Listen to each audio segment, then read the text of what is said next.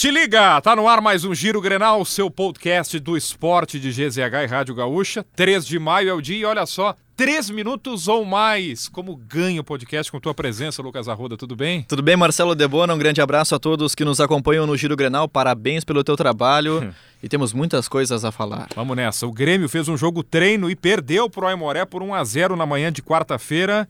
O jogo foi realizado no CT Luiz Carvalho. O tricolor utilizou um time reserva na atividade. Serviu para testar jogadores que estão se recuperando de lesões. Bom, a formação inicial tinha Breno Reinaldo e PP, liberados pelo departamento médico.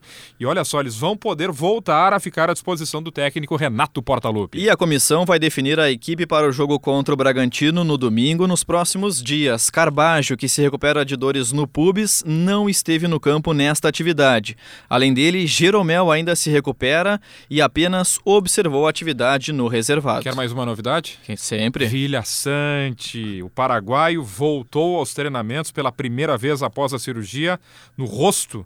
Meio-campista trabalhou com bola, com máscara de proteção e olha, está facilitando de alguma forma a volta desse importante jogador que passou por esse procedimento cirúrgico no dia 20 de abril. Da Arena ao Beira Rio, bora de Inter, Debona? Bora! Envolvido em três competições, o Inter pode ter um reforço de caixa neste mês de maio. O valor total pode chegar a 7 milhões e 325 mil reais de premiação, um valor importante dentro do cenário do futebol brasileiro.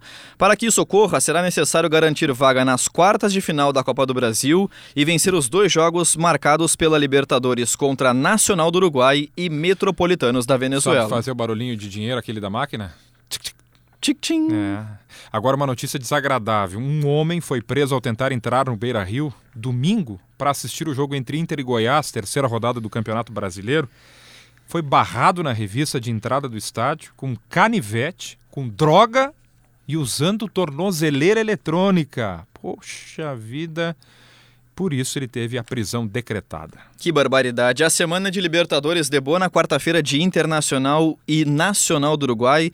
E todas as informações e a repercussão sobre este jogo o pessoal encontra em Rádio Gaúcha e também em GZH. Três minutos ou mais, siga o Giro Grenal na sua plataforma de áudio preferida, deixe a sua avaliação, ative o sininho, sempre quis falar isso para receber uma notificação sempre que um episódio novo estiver no ar. A produção, Janaína Ville. E na técnica edição? Ah, o passista. Ele, Christian Rafael, arroba esporte GZH, tá lá nas redes sociais. Lucas Arruda tava pensando, a gente marca o jogo terça ou quinto jogo da Rádio Gaúcha do nosso time? Eu sugiro o jogo na próxima terça-feira. Com ou sem churrasco? Com churrasco. Sempre importante. Oito e meia ou nove? Oito e meia, bom horário. Eu acho que vai todo mundo, né? Eu acho que sim. Vamos marcar ali no grupo então. Fechou.